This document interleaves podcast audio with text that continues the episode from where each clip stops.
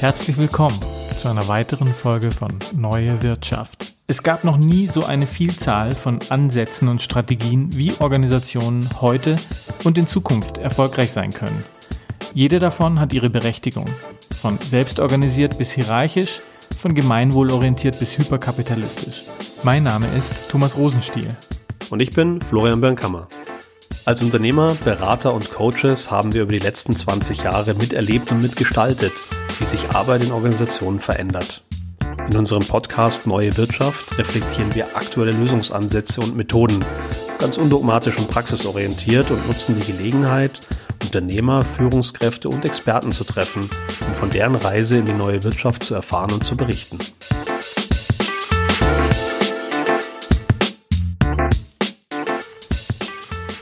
Wir sprechen heute über die neue Bescheidenheit, warum sich Führung und Beratung neu erfinden müssen. Ähm, sind ja Führung und Beratung in der Wirtschaft, aber auch in der Politik relativ eng verwoben. Und äh, aktuell haben wir immer wieder, sieht man auch in der Presse, Diskussionen rum, die, rund um die Frage, ähm, was ist Beratung wert? Was, was darf Beratung kosten? ähm, wie findet Beratung statt. Ja, wir haben jetzt wieder ähm, diverse neue Deals ähm, gelesen, ähm, die die Regierung abgeschlossen hat, ähm, also die aktuelle Krisensituation zu managen. Ähm, wir haben den Wirecard-Skandal noch auf der Platte und einige, die jetzt da noch im Nachgang mitgekippt sind, äh, wo jetzt die beteiligten Prüfer und Berater auch nicht nicht so gut wegkommen. Frage ist, brauchen wir eine Diskussion über Integrität, über Demut, über Bescheidenheit, Thomas? Mhm. Ja, ich denke, die ist auch im Gange. Also es gibt ja, ein, ein, es ist eine sehr interessante und weite Frage natürlich, ähm, weil ich glaube, das ist vielleicht sogar der Kern des Themas neue Wirtschaft, wie wir das ja auch sehen. Also einerseits merken wir, dass sich eben eine Art Sozialisierung verändert und deshalb gibt es auch, um es mal ganz weit zu spannen, gerade solche Themen wie ähm, ist die Form, wie Wirtschaft generell funktioniert.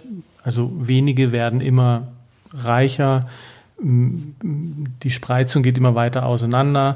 Ähm, das ein, ein Feld, ein anderes Feld ist natürlich, wie arbeiten wir heute? Was erwarten wir von Arbeit? Also das Großthema New Work. Und deshalb, glaube ich, tun sich da eben viele Felder auf und wie bescheiden oder nicht bescheiden man ist. Also wir haben ja hier auch das Buch von Ed Schein, Humble Consulting, mal so ein bisschen genommen als Anlass, das Thema zu beleuchten, ähm, wirft da viele, viele Fragen auf. Also von dem her, ja, ich glaube schon, dass es das braucht. Die Beispiele, die du genannt hast, zeigen ja auch, da gibt es aber noch sehr viele unterschiedliche Interpretationen, wie das gelebt wird heute. Mhm. Du hast jetzt gerade das Buch Humble Consulting angesprochen von äh, Edgar Schein. Ähm, das wollen wir heute auch so ein bisschen zum Gegenstand unseres, äh, unserer Diskussion machen. Ähm, eigentlich sind es ja zwei Bücher, die sich mit diesem Begriff der Humbleness auseinandersetzen, nämlich Humble Consulting und Humble Leadership. Deswegen haben wir auch gesagt, eigentlich lassen sich diese zwei Themen auch gar nicht gut trennen, weil Führung ohne Beratung in der Realität eigentlich selten stattfindet und sich auch sinnvoll ergänzen kann, wenn es richtig passiert. Jetzt haben wir aber natürlich auch eine Situation, nicht erst jetzt seit, äh, seit der Corona-Krise, in der sich äh, so grundlegende Konzepte, nach denen ja Wirtschaft und auch Organisation und Führung jetzt ganz lange funktioniert hat, die sich da einfach komplett ändern mit Blick auf die nächsten Jahre. Ähm, vielleicht schauen wir da einfach mal rein, was hm. sich ändern muss, ja, und wie diese, wie diese Bescheidenheit ähm, da so reinpasst. Also der Autor Ed Schein ist äh, Professor Emeritus der Sloan School of äh, Management am MIT ähm, in, in Boston und forscht seit Jahrzehnten ähm, zum Thema Organisationspsychologie und Organisationsentwicklung und gilt eigentlich einer der, als einer der Mitbegründer. Ja, also ähm, jemand, der jetzt über viele Studien und viele Gespräche einfach auch ähm, Erkenntnisse zusammengetragen hat. Thomas, was sind so die Kernerkenntnisse aus diesem Humble Consulting oder diesem Humble-Ansatz bei ähm, Agile? Ähm, also ich glaube, im Namen steckt schon ganz viel drin. Also Humble heißt Demut oder Bescheidenheit. Und der, der Approach ist ja im Wesentlichen der, auf einer persönlichen Ebene zu kommunizieren. Ähm, vielleicht, um es kurz zu machen, auf Augenhöhe Beratung zu machen, wirklich mit einem helfenden, neugierigen äh, Blick reinzugehen also im Gegensatz zur Brille, ich bin Experte, ich komme mit einer Lösung, diese Lösung solltest du umsetzen. Und das ist, glaube ich, mal ganz, ganz verdichtet der große Unterschied, tatsächlich auf Augenhöhe den Menschen zu begegnen im Unternehmen ähm, und so das System zu verändern und so Beratung zu machen. Mhm. Also es geht im Prinzip um äh, quasi mit den beiden Ansätzen erfolgreiches Führen, aber auch Beraten über Beziehungen, Offenheit und Vertrauen. Ne, Im Kern kann man sagen. Ja. Ähm, ich glaube, er schreibt auch noch äh, in, beiden, in beiden Ansätzen, ja, Consulting und Leadership, ähm, ähm, es geht so ein bisschen um den Weg zu einer Kultur der kooperativen Beteiligung des Vertrauens. Ja, jetzt, ähm, dieses Kooperative hast du schon mit, mit auf Augenhöhe bezeichnet, glaube ich, das ist ein ganz wichtiger Ansatz. Ähm, gibt ja noch so einen Aspekt, dieses Helfen versus Lösen, Helping versus Solving, mhm. äh, wie er es schreibt. Ähm, was steckt da drin? Ja, ich glaube, also was, was er beschreibt, er beschreibt ja sehr viele Use Cases und, und ähm, da geht es immer wieder darum, dass er ähm, nicht unbedingt immer gleich das, die Lösung, die die Kunden gefordert haben, für das genommen hat, was eigentlich das Problem ist. Ja, also ähm, er hat, er versucht eigentlich, so sehe ich das, so lese ich das, mh, das System zu verstehen. Und in diesem System einer Organisation spielen eben Menschen eine entscheidende Rolle. Und ähm, die kann man nicht einfach über einen Kamm scheren. Und deshalb geht er, glaube ich, rein und versucht wirklich über diese Vertrauensbasis und über diese persönliche Akzeptanz jedes Einzelnen zu verstehen, wo quasi auf dieser menschlichen, sozialen Ebene der Hund begraben ist, aber natürlich auch im Gespräch im Gesprächskontext, wo, wo die Organisation eigentlich krankt. Mhm. Also er spricht da ja ganz viel über Beziehungen. Der unterscheidet ja auch in eigentlich vier Beziehungsebenen, nämlich die quasi die der negativen Beziehungen und dann äh, quasi darauf aufbauend äh, Ebene eins, zwei und drei. Eins ist so diese ähm, professionelle, geschäftliche, bürokratische, pragmatische Beziehung. Mhm. Ähm, die kann man jetzt, glaube ich, mal so bei diesem klassischen Führungsmodell, ja, traditionellen Führungsmodell, das eben sehr über ähm, Autorität, über Hierarchie funktioniert, ja, viel über Steuerung, ähm, kann man da, glaube ich, ganz gut verorten. Auch so vielleicht diese traditionelle Auftrag, Auftrag angenommen, Auftrag äh, ausgeführt, äh, Beraterbeziehung dann konzentriert er sich ja eher auf diese Level 2 Beziehungen, nämlich Beziehungen, die die ganze Person auch quasi in den Fokus nehmen, ja, wo man sich wirklich auf eine mhm. persönliche Ebene auch einlässt. Ähm, und dann die Level 3 Beziehungen, ähm, um die es jetzt nicht so geht, nämlich Intimität, emotionale Berührtheit, Freundschaft, Liebe, so und das Familiäre halt. Ja. Ähm, diese Level 2 Beziehungen, warum sind die so wichtig? Ja, also ja, wie ich gerade schon gesagt habe, also Level 1, dieses Professionelle, da ist, oder sehr unemotionale auch. Also da wird der Mensch nicht wirklich betrachtet, sondern nur die Organisation. So verstehe ich das, was er da schreibt. Und damit ist es so eine Art technokratischer Ansatz. Ja, wenn ich irgendwie was lösen will, dann nehme ich dann, dann ist eine Organisation wie eine Maschine und äh, da ist dann irgendein Ventil kaputt und dann mache ich ein neues Ventil rein und dann funktioniert es eben wieder. Oder ich verbessere das Ventil, dann läuft die Maschine schneller. Eine Organisation hat aber eben auch Menschen. Ja? Also es ist ein System, wo Menschen drin sind mit Gefühlen, mit schlechten Tagen, guten Tagen etc. pp. Und ähm, ich verstehe den Ansatz eben auch so, oder ja, ähm, dass ähm, wenn er auf dieser persönlichen Ebene, er blendet das eben bewusst nicht aus. Er lässt auch Sorgen und Ängste zu. Ähm, und das ist, glaube ich, auch der riesige Unterschied, wenn man eben auf jemanden zugeht und sagt, hey, wir wollen hier was verändern, was macht dir daran Angst? Ist es einfach ein Unterschied als wir wollen hier was verändern und die, die mitmachen, machen mit und die, die nicht mitmachen, ähm, müssen wir dann mal schauen. Ja? Mhm. Also das ist mal sehr überspitzt gesagt, aber ich glaube, das ist der Unterschied, den er da beschreibt. Also auch spannend, weil er kommt ja eigentlich auch eher aus dieser Welt der Prozessberatung, ja, so gerade äh, im ausklingenden letzten Jahrhundert ähm, äh, und konzentriert sich jetzt in seinem in seinem Organisationsbild extrem auf auf den Menschen, ja, was was wichtig ist, ja, Wissensgesellschaft. Ähm, wir gehen so ein bisschen raus aus diesem strukturierten Organisieren, aus dieser quasi bekannten zu organisierenden Welt, ja, hin in quasi ähm, die Welt, in der wir halt eine hohe Dynamik, eine Komplexität haben, wo es dann eher darum geht, situativ auch die richtigen Entscheidungen treffen zu können, mhm. ja, wo mhm. vielleicht können können wichtiger ist als Wissen. Ja, und absolut. Also die, und daran erkennt man ja jetzt auch schon, wo da so der, der Unterschied auch liegt. Also, wenn man jetzt mal an die großen Beratungen, die klassischen Beratungen, will ich jetzt einfach mal sagen, ja, die ja auch erfolgreich sind. Also es geht jetzt nicht darum, das eine muss jetzt unbedingt geändert werden oder es muss irgendwas anderes passieren. Es gibt ja immer unterschiedliche Modelle, die nebeneinander stehen können und für unterschiedliche Unternehmen eine gute Lösung sind.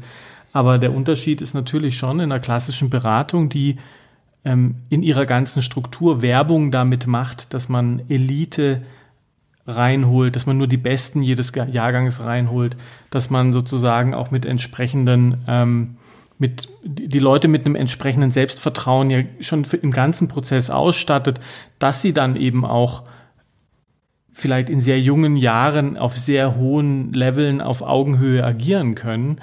Ähm, was man dort aber immer wieder hört, wenn man in einem Unternehmen ist, ist natürlich, dass die Beratenden, also wenn es dann, sagen wir mal, es geht in Organisation XY im Bereich was weiß ich, äh, Herstellung muss was verändert werden, ähm, dass man da nicht das Gefühl dann ähm, bekommt, ich werde hier gewertschätzt, meine Arbeit wird gewertschätzt, meine Expertise wird gewertschätzt, sondern da kommt halt einer, der weiß es besser, der sammelt die Informationen ein und sagt dann, wie es funktionieren soll. Mhm. Und das ist natürlich systemisch auch so verankert in den klassischen Beratungen und das, denke ich, ist hier der Unterschied, um den es auch äh, Edward Schein geht.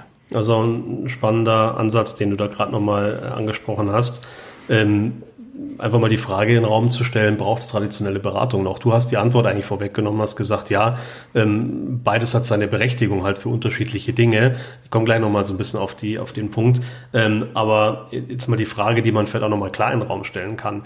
Können denn in dem Konzept ähm, junge Berater in traditionellen Beratungshäusern, die mit Frameworks ausgestattet werden, mit ähm, quasi Marktdaten, mit Kundendaten gefüttert werden ähm, und im Prinzip bekannte Probleme nach skalierbaren Mustern äh, lösen. Äh, wie kriege ich die denn dahin? Also wenn das so die Führungskräfte, also das sind ja häufig die Führungskräfte von morgen, ähm, wenn ich die so ausbilde, kommen die denn irgendwann hin, dass dieser Humble Consulting Ansatz äh, für sie tatsächlich auch ein gangbarer Weg ist? Schon, schon eine Herausforderung, oder? Das halte ich für eine große Herausforderung. Also die, also da sind wir ja relativ schnell in dieser Kulturdiskussion und in der Art und Weise, wie man das macht. Und das hängt ja alles miteinander zusammen. Nicht nur, wie ich berate, sondern wen ich hire, mit welchem Mindset, wen suche ich denn eigentlich? Ähm, wie integriere ich die, mit, mit, mit, welchem, mit welchem Auftrag schicke ich die nach draußen. Und wie bilde ich sie raus? Wie bilde ich sie aus? Hm. Und helfen ist eben was anderes.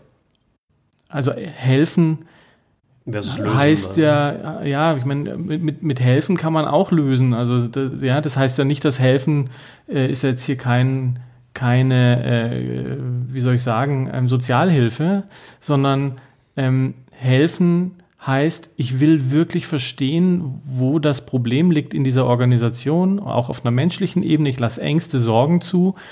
Ähm, und das ist schon, das muss ja auch im eigenen Unternehmen dann gelebt werden. Mhm. Ähm, da bin ich jetzt nicht nah genug dran. Ähm, da gibt es bestimmt auch Bestrebungen dazu, ähm, das zu machen. Aber, aber da muss natürlich das gesamte System sich verändern. Ich glaube, das ist, das ist nicht nur eine, eine Sache der Berater, die dann da ausgesucht werden, sondern ich glaube, da gehört das gesamte, die gesamte Kultur von Beratung dazu.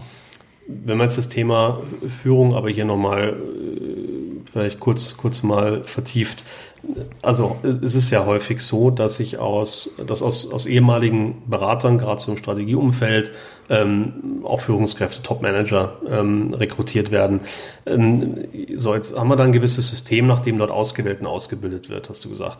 Ähm, auf der anderen Seite postulieren jetzt aber ja, so die Vorreiter des, der, der New Leadership, ja, nehmen wir mal zum Beispiel den Novartis-CEO, äh, Vas Narasimhan, ich hoffe, das spreche ich richtig aus, ähm, mit seinem Unbossed-Ansatz, ja, der sagt, ähm, nehmt mal Hierarchie raus, ja, fangt mal an, euch anders zu sehen und anders zu führen. Der geht so ein bisschen in Richtung dieses Servant Leadership, dieses dienenden Führungsansatzes, wie es der Henrik Knieberg ja schon mit seinem Spotify-Konzept äh, vorgestellt hat.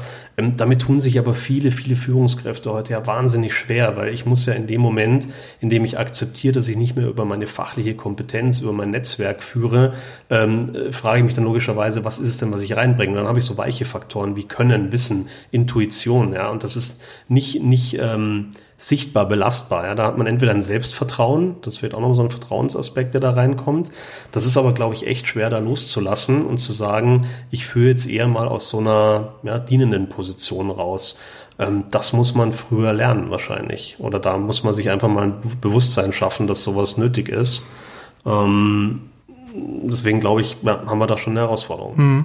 Ja, also ich, ähm, das muss eben auch im Unternehmen Du sagtest jetzt gerade Novartis, wenn es von oben kommt, das ist schon mal ein ganz wichtiger, wichtiger Ansatz. Stell dir vor, du hast, du hast einen Servant Leader, der hat aber oben drüber nochmal jemanden, der eher klassisch denkt. Mhm. Ähm, dann hat der Servant Leader womöglich schafft es eben über ähm, dieses Helfende, sein Team wirklich gut zu machen, stellt das Team in den Vordergrund. Also all diese ganzen modernen Leadership-Themen ähm, ich nehme mal das Beispiel, weil das ist so das, wo es für mich deutlich wird, gibt Ängsten und Sorgen in seinem Team Raum.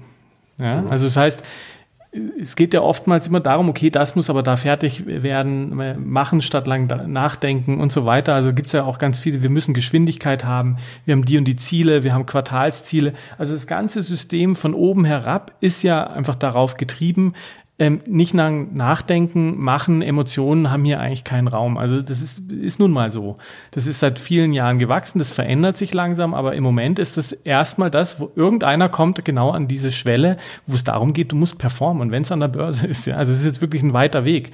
Aber ähm, da dann es zu schaffen, eine Organisation hinzukriegen, die in sich das zulässt, das ist, glaube ich, die große Kunst, ähm, da nach und nach die Positionen zu besetzen und das auch zuzulassen. Und da geht es dann natürlich immer auch um Ergebnisse. Jemand, der so führt, kann natürlich auch exzellente Ergebnisse ähm, ähm, oder kann, wenn es dann läuft und wenn er es wenn zulässt, ähm, ist das ja gerade die Chance, mehr Selbstverantwortung, mehr, mehr das Rauskitzeln aus, des, aus den Leuten, dass sie einfach äh, mit einer ganz anderen Motivation an die Sachen rangeht. Ähm, das sind ja alles die Effekte, die man da auch ähm, ähm hervorbringen will. Und das ist, glaube ich, die Challenge. Das System muss das eben würdigen, mhm. diese Art von Leadership. Mhm. Lass uns vielleicht nach, dem, nach diesem Führungsexkurs ähm, nochmal gerade auf die die Kernelemente von Humble Consulting zurückkommen. Wir haben jetzt, glaube ich, einmal festgestellt, hey, die, diese Ansätze lassen sich eigentlich auch auf Führung gut übertragen. Das tut ja Ed Schein auch äh, in seinen Büchern explizit. Ähm, aber nochmal so diese, diese Elemente ja, zu wiederholen. Wir haben dieses Helping versus Solving, ja, also mhm. helfen, helfender Anspruch versus ich löse ein Problem, das man kennt. Das heißt, ähm, die Frage, um einzusteigen des Beraters, ist an der Stelle erstmal, welches Problem müssen wir lösen? Wir müssen erstmal die Komplexität verstehen. Ähm, und ich gehe nicht schon den zweiten Schritt vor dem ersten, sage, Problem erkannt, ja, Lösungsansatz parat, lass uns loslegen. Ja. Das ist, glaube ich, so ein ganz wichtiger, ganz wichtiger Ansatz. Ähm, und der zweite Punkt, vielleicht kannst du da noch mal ein bisschen was dazu erzählen, ähm, ist dieser, dieser Ansatz der, der kleinen oder Small Adaptive Moves nennt das, also diese mhm. kleinen inkrementellen Fortschritte, auf die man, äh, auf die, auf die man da geht. Ja. Warum, warum passt das da so gut? Ähm, weil er, also was meint er damit? Ähm, wo das herkommt, sind im Prinzip systemische Fragen Gespräche, die er führt. Er hört eben stark und viel mehr zu. Er beschreibt es in verschiedenen Use Cases und dann kann man sich das auch ganz gut vorstellen. Das heißt, ähm, er hört erstmal zu, er versucht im Gespräch mit der Gruppe rauszukriegen, was sind da überhaupt für Typen im Raum, wer hat welche Argumente, wer hat welche Sorgen. Und es ist eigentlich eher so eine Art ähm, Coaching, therapeutisches Gesprächsführung. Therapie klingt jetzt vielleicht zu weit weg, aber es geht eben darum, eher rauszufinden, okay, was ist da eigentlich los? Was steckt dahinter? Warum verwendet der eine jetzt da, sagen wir mal, eher so eine aggressive Wortwahl? Und er fragt dann halt manchmal einfach nur, und warum habt ihr das jetzt nicht geändert? Und stößt damit einfach die Prozesse bei den Klienten an. Das heißt, die, er schickt sie auf die Reise, die, er hält ihnen einen Spiegel vor, um selbst zu erkennen, wo eigentlich das System krankt. Und das ist, glaube ich, die große, äh, was er damit meint. Adaptive Moves sind oftmals einfach so eye-opening Geschichten, die ich leichter annehmen kann, weil das in mir stattgefunden hat. Das Erkennen, dass, das, dass da ein Problem ist oder dass es nicht logisch ist, was wir da machen oder wie auch immer das Problem gelagert ist. Er fragt nicht nach dem konkreten Problem und was er lösen soll, sondern er versucht wirklich rauszuarbeiten und den Leuten einfach durch Trigger die Möglichkeit zu geben, sich selbst verändern zu wollen. Das ist, glaube ich, der große Unterschied. Er geht nicht rein und verändert, sondern er hilft den Leuten, sich zu verändern. Mhm. Wir hatten ja auch im Vorfeld schon mal kurz die Diskussion. Ich, ich höre da noch ein bisschen was anderes raus bei mhm. diesen Small Adaptive Moves, ähm, was vielleicht auch so ein bisschen in die, in die, in die heutigen Konzepte rund um äh, Anpassungsfähigkeit, Agilität ähm, und dergleichen passt, nämlich zu sagen, ich, ich fahre nicht mit diesem einen One-Size-Fits-All-Standardansatz auf ein Problem und versuche das damit zu lösen, ähm, sondern ich akzeptiere, dass das Problem vielleicht in seiner ganzen Komplexität am Anfang noch gar nicht mm, erfassbar ja. ist, sondern dass man sich da einfach so, so schrittweise iterativ hinentwickeln muss. Und er spricht da ja auch von einer, von einer sequenziellen Entwicklung, wo er sagt, ähm, vielleicht schafft der eine erste kleine Lösungsansatz den Weg dann zum nächsten und der öffnet den Weg zum nächsten. Und ähm, ich habe dazwischen aber, wie du sagst, immer wieder die Chance zu überprüfen ja, und zu reflektieren das habe ich in diesem großen, ganzheitlichen Ansatz ja nicht. Ähm, und zum anderen habe ich natürlich auch die Möglichkeit, nach diesem Trial-and-Error-Modell ähm, mich an das Problem überhaupt erstmal ranzutasten. Das ist ja, glaube ich, eine ganz wichtige Erkenntnis, auch im Gegensatz zu diesem klassischen Beratungsansatz, ja, Probleme strukturieren, vor, vorbereiten, Lösungsansätze auch parat haben, die dann einfach nur angepasst werden ans Unternehmen. und davon geht er ein bisschen weg. Hm, ja, vollkommen richtig. Also sehr guter Punkt. Ähm, also der Beratungserfolg, glaube ich, wird da eher erzielt, dass er, also bei Beratung geht es immer darum, ein, ein, Unternehmen auf ein neues Niveau zu heben, in welchem Scope auch immer. Und wenn dann einfach eine Lösung von außen kommt und die Mitarbeiter, die ja ein ganz wesentliches Element sind in der Organisation, ähm, diesen Weg nicht, nicht gleichermaßen mitgehen, ne, dann ist diese Niveauanhebung, funktioniert dann meinetwegen technisch oder ähm, organisatorisch, ja, die Abläufe sind meinetwegen perfekt. Aber wenn, wenn die Mitarbeiter, die das alles leben müssen und jeden Tag in die Arbeit gehen und sagen, ja, ich weiß, was ich zu tun habe, ich weiß, warum ich das mache, ich bin nicht frustriert von dem, was ich da mache und so weiter, sondern dass die jeden Abend eben auch zufrieden nach Hause gehen und ich glaube, der Approach ist einfach, jeder will abends zufrieden nach Hause gehen. Ja, mhm. das ist, glaube ich, ein Instinkt und ich glaube, da geht es einfach durch die Integration im System zwischen Mensch und System und das, das als Bestandteil wahrzunehmen, gelingt es ihm eben, die, den Niveauanstieg über das gesamte System hinzukriegen in seiner Beratung mhm. und nicht nur ähm, ein Problem zu lösen, hier ist jetzt mhm. die Lösung, go for it und dann fängt die Entropie an und dann geht es eben wieder nach unten und, und trifft sich dann irgendwo äh, weit unter dem Niveau, das man eigentlich erreichen wollte. Das mhm. ist ja die Erfahrung, die man oft macht. Mhm. Ja. Mhm. Ähm einen Punkt würde ich vielleicht gerade noch mal irgendwie mit reinpacken, ähm, weil ich den ganz spannend finde. Und ich, ich, finde auch den, auch wenn wir es jetzt quasi in Humble Consulting gelesen haben, der lässt sich, glaube ich, ganz gut auf das Leadership-Konzept anwenden. Er sagt ja, es, es braucht quasi, um erfolgreich zu beraten, ähm, braucht es die drei Cs. Also auf Englisch Commitment, Curiosity und Caring. Mhm. Ähm, Commitment, also Selbstverpflichtung ähm, oder auch quasi Verbindlichkeit, könnte man es grob übersetzen. Auf der einen Seite, also wirklich auch vorbereitet, vorbereitet zu sein und bereit und willens zu sein, sich mit einem Problem auseinanderzusetzen und demjenigen, den man da vor sich hat, sei es jetzt eben der Klient oder der, der Mitarbeiter, ähm, mit dem auch gemeinsam was zu erarbeiten oder das Problem zu lösen. Die Neugier, ähm, also zu sagen, ich, ich habe da auch ein gewisses emotionales Involvement, ja, und, und äh, bringe da auch was rein. Ähm, und, und das Caring baut da, glaube ich, auch drauf ein, ja. Also wirklich zu sagen, ich, ich bin da auch der Kümmerer, ja. Also mhm. wieder vielleicht dieser Ansatz mit dem Helfen. Ähm, also ich möchte wirklich auch jemanden, einen Menschen unterstützen und nicht nur das Problem in der Sache lösen.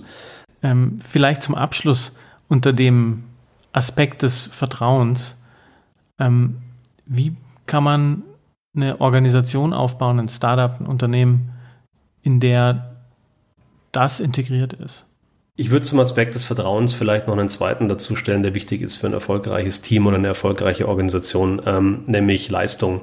Und wenn du dir dieses äh, Spannungsfeld anschaust zwischen Leistung und Vertrauen, ähm, gibt es ein super Beispiel von Simon Sinek. Ähm, der macht das an, einem, an einer Anekdote ähm, von einem Beratungsprojekt für die Navy SEALs, ähm, von dem er berichtet. Und er sagt, er macht so ein Koordinatensystem auf. Ja? Ähm, Y-Achse, für die, die es nicht mehr wissen, Schule ist lang her, das ist die Senkrechte, ähm, schreibt er Performance. Ja? Ganz oben höchste Performance. X-Achse, also die nach rechts, äh, schreibt er ganz rechts das höchste Vertrauen. Ähm, und er sagt er, natürlich sucht jedes Unternehmen, jeder Unternehmer, jede Führungskraft sucht den rechts oben. Ja? Nämlich maximale Leistung oder Performance, maximales Vertrauen. Das ist aber eine ganz, ganz rare Spezies, die du in der Praxis nicht findest oder selten findest. Deswegen sagt er, was ist denn der Kompromiss, den man eingehen kann? Kann ich auf Leistungsfähigkeit verzichten oder kann ich auf Vertrauenswürdigkeit verzichten? Ähm, und da sagt er, da haben, und jetzt muss man sich die SEALs natürlich nochmal als Truppe vorstellen, bei der es rein um Leistung geht. Da musst du auf im Schlachtfeld natürlich ähm, immer top performen, aber deine Kameraden müssen sich äh, auf dich verlassen können. Jetzt sagt er aber, dieses Vertrauen, da geht es mehr aufs Menschliche, aufs Persönliche, nicht Vertrauen in die Leistungsfähigkeit. Und ähm, was es in dem Beispiel rauskam, war, ähm, das Zielbild ist schon ähm, High Trust. Ja, also die Maximalausprägung beim Vertrauen, das ist wichtiger als die Maximalausprägung bei der Leistung. Da würde man eher im Mittelfeld äh, sich zufrieden geben. Das fand ich ganz erstaunlich, gerade in dem, in dem konkreten Beispiel, ähm, dass das die SEALs selber sagen, dass das das Zielbild ist, nach dem sie suchen äh, bei ihren Mitgliedern. Und Sinek überträgt das auf moderne Organisationen. Er sagt, es ist viel wichtiger, ähm, sich auf die Person verlassen zu können, dass die in der richtigen ähm, Situation ähm, das Richtige wissen können, aber auch die richtige Intuition und auch den richtigen, vielleicht auch Wertekanon eben auch mitbringt ähm, und damit einfach auch verlässlich ist, vertrauenswürdig ist, als zu sagen, wir optimieren nach Leistung. Und das ist vielleicht abschließend nochmal ein ganz guter ähm, ähm, Beitrag auch zu diesem Thema, wie muss sich Beratung entwickeln. Ja? Ähm, bisher stark auf Leistung, später vielleicht mehr auf die Frage, kann diese Person die Probleme lösen, die vielleicht mit Blick auf die nächsten Jahre oder Jahrzehnte vor uns liegen. Ja, das finde ich einen sehr, sehr guten Aspekt und zeigt eben nochmal auch die Wertigkeit von Vertrauen, Bescheidenheit, Demut, wie dieses Zusammenspiel auch tatsächlich sich nicht ausschließt mit, mit High Performance. Wie seht ihr das dann? Ähm, wir haben jetzt da eine Weile drüber gesprochen. Es wird uns sehr interessieren, welche Erfahrungen ihr mit der einen oder anderen Art von Beratung auch gemacht habt und wo ihr da seht, wo die Welt hingeht und was mehr helfen kann für die Herausforderungen der Zukunft. Ähm, kommentiert gerne. Wir äh, posten unsere Podcasts einmal die Woche auf LinkedIn. Habt eine Kommentarfunktion. Uns interessiert eure Meinung. Ähm, postet die gerne. Wir freuen uns drauf.